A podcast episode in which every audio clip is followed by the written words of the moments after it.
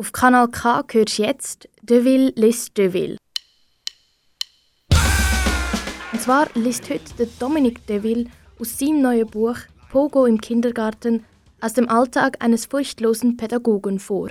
Jetzt folgt Episode 6 Punkrock 2 Im Wendekreis der Kettensäge Sommer 1991 Let me go out, I like blister in the sun, let me go on.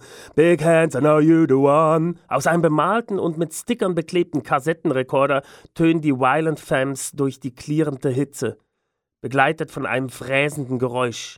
Ein magerer Teenager in zerrissenen Jeans, hohen Armeestiefeln und schwarz gefärbten, in alle Richtungen abstehenden Haaren führt dazu einen wilden Tanz auf. Das Vorhängeschloss, das er um den Hals trägt, schlägt ihm dabei auf die schmale Brust. In den Händen hält er eine knatternde Kettensäge.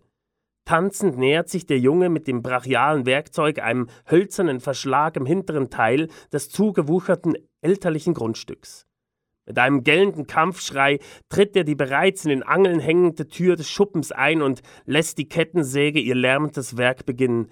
Der Junge mit der, mit der Säge bin ich.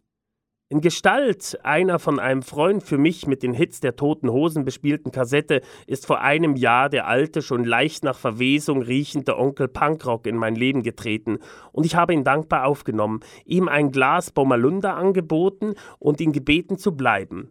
Von da an ist ein kleines bisschen Horrorshow zu meinem Lebensmotto geworden. Clockwork Orange, billiger Eierlikör und gewagte Experimente mit verschiedenen Haarfärbemitteln läuten zu den krachenden Songs der einstürzenden Neubauten Sex Pistols, TNT und Exploited eine neue Zeitrechnung für mich ein. Meine Eltern beobachten meine frische Ausrichtung in Sachen Mode, Kultur und dazugehörigen Klangerzeugnissen zwar nicht mit Sorge, aber mit einer Portion gesunden Misstrauens. Mein Vater sieht sich genötigt, mir eines Abends zu öffnen, dass er die Punks, ihre Musik und ihre Attitüde nie so richtig verstanden habe. Ja, dass er sogar diese Jugendbewegung ziemlich bescheuert finde. Ich grinse zufrieden unter meinen gerade in einer schmerzhaften Prozedur bei einem Damenfriseur zu einem struigen Vogelnest ausgebleichten Haaren hervor. Darauf merkt er an, dass er sich jedoch sicher sei, dass dies nur eine kurze rebellische Phase in meinem und somit auch seinem Leben sei, die nun halt gemeinsam zu erdulden und zu ertragen sei. Er sollte sich gewaltig irren. Zu meinem nun im Zimmer stehenden Guillotine gesellte sich ein selbstgebauter und mit rotem Stoff ausgeschlagener Sarg, in dem ich zu schlafen pflegte. Zwar ist es eng und unbequem, aber für die nach oben verdrehten Augen meiner Eltern und die anerkennenden Blicke meiner Punkerfreunde bin ich bereit, einiges in Kauf zu nehmen.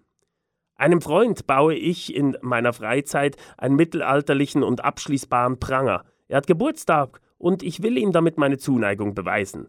Da dessen Eltern jedoch eine weit konservativere Einstellung an den Tag legen als meine Erzeuger, findet das sperrige Präsent seinen Platz ebenfalls in meinen eigenen vier Wänden, womit mein Zimmer nun erschreckend einem Domina-Studio gleicht, wie mir meine Mutter erklärt. Als ich sie von meinen Freunden frage, woher sie das so genau wisse, habe ich Ruhe vor ihr. Sie belässt es dabei, meine Punk-Shirts immer wieder versehentlich zu heiß zu waschen, sodass vom oftmals provokativen Aufdruck kaum noch etwas übrig bleibt. Bald geben meine Eltern es auf, mir meinen Punk madig machen zu wollen. Schließlich unterstützen sie mich sogar, indem sie unserer Band im Keller proben lassen.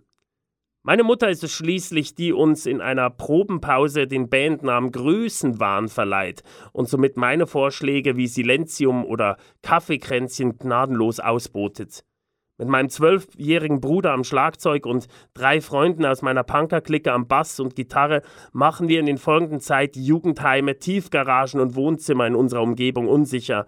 Da ich bis auf eine als für unseren Sound als unbrauchbar empfundene Mandoline kein Instrument spielen kann, darf ich als Sänger unsere tiefgründigen Hits wie Waffenwahn, Heckenschützen, Psychotyp oder Braune Schatten in ein Kindermikrofon bellen.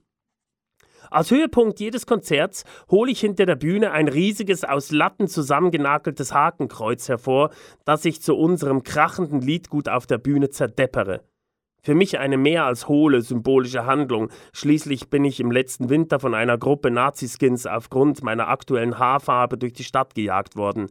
Mir ist nichts passiert, aber ich habe meine Haare in ein weniger auffälliges Schwarz umgefärbt.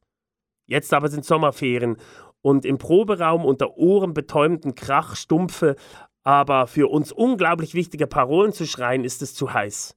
Außerdem haben mir meine Eltern Gartenarbeit aufgebrummt, quasi als Gegenleistung für das Beschlagnahmen des Hobbykellers. Dazu gehört das Niederreißen des alten Hühnerstalls im hinteren Teil des Grundstücks. Zu meiner Freude hat mein Vater kürzlich eine Motorsäge erstanden und erlaubt mir nun damit zu Werke zu gehen. Nach dem Rasenmähen ist es in der glühenden Hitze schließlich soweit. Im Schatten der hohen Bäume starte ich zunächst den Kassettenrekorder und dann die Kettensäge. Ein maschinelles Knurren und Knattern erfüllt den Garten. Verängstigt nehmen die Nachbarskatze, die sich auf den von der Sonne aufgeheizten Gehwegplatten zusammengerollt hat, und ein paar verschreckte Hühnerreis aus.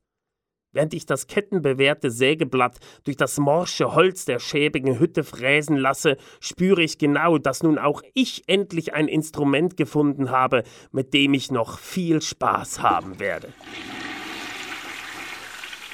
Das wär's mit dem Dominique Deville und seinem neuen Buch Pogo im Kindergarten aus dem Alltag eines furchtlosen Pädagogen. Das Buch ist im Kiwi Verlag rausgekommen und im Buchhandel erhältlich. Alle Episoden findest du online als Podcasts auf kanalk.ch. Dominik de Will, ein Name, den ihr kennt, auf meinem Kanal, wo keine Sau interessiert. Kanal K.